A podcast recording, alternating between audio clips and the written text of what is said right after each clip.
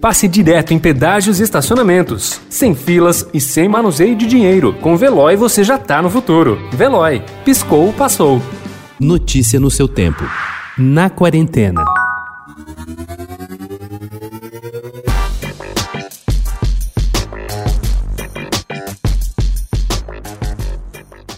Com tantas opções ao alcance do controle remoto, maratonar uma novela, algo tão habitual para os aficionados por séries, tem se tornado cada vez mais comum aos noveleiros de plantão. A plataforma de streaming Globoplay colocou há cerca de seis meses em seu catálogo novelas antigas do acervo da TV Globo. Para o mestre em teledramaturgia e autor do livro A Hollywood Brasileira, Panorama da Telenovela no Brasil, Mauro Alencar, era inevitável que as novelas fossem parar no streaming. Segundo Alencar, o hábito de maratonar um produto cultural é algo mais antigo do que se possa imaginar e que se moldou ao longo dos anos.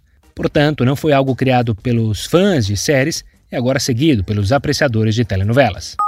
Dar uma palestra na Universidade de Harvard sobre a sua trajetória nunca foi algo que passou pela cabeça de Ingrid Silva, primeira bailarina da renomada companhia Dance Theater of Harlem de Nova York, sabe que o esforço de sair de Benfica, na zona norte do Rio de Janeiro, e chegar a ser uma referência no universo da dança foi enorme. Filha de uma empregada doméstica, ela teve a oportunidade de fazer parte do projeto Dançando para Não Dançar, na comunidade da Mangueira, e hoje lidera duas plataformas, Empire New York e Black Ballet, que serão tema da sua fala na 14ª Conferência de Empoderamento e Desenvolvimento de Mulheres Latino-Americanas, dia 17, na Universidade Americana. Ingrid diz que tem orgulho de ser mulher negra, latina e brasileira.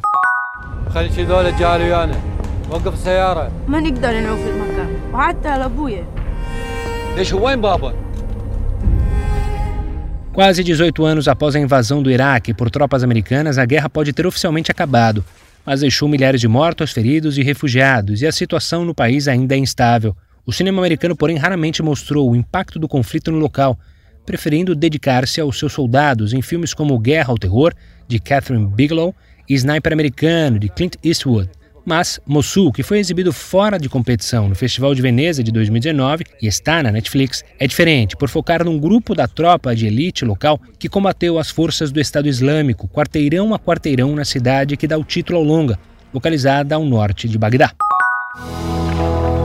You have a cow. First cow in the territory.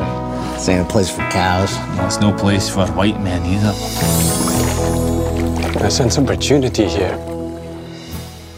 Implacável em seus duelos contra o culto ao macho e a celebração da masculinidade tóxica, o que a levou a desdenhar publicamente das sequências de Brad Pitt sem camisa no filme Era uma Vez em Hollywood de Quentin Tarantino, a cineasta Kelly Reichardt escolheu um dos filões mais açoitados pelo sexismo, o faroeste, para exercitar o seu olhar autoral sobre a solidariedade, atomizando ranços da cultura americana. Embora converse com toda a tradição do Velho Oeste nas telas, First Call, filme que vem elevando seu nome ao panteão da glória do cinema independente, parece um western às avessas, sem tiros, sem intolerâncias contra as diferenças culturais. O filme estreia em abril no Brasil. Notícia no seu tempo. Pegando a estrada ou só indo no shopping? Com o Veloy você já está no futuro e passa direto em pedágios e estacionamentos, sem filas, sem contato e sem manusear dinheiro. Aproveite 12 mensalidades grátis e peça já o seu adesivo em veloy.com.br.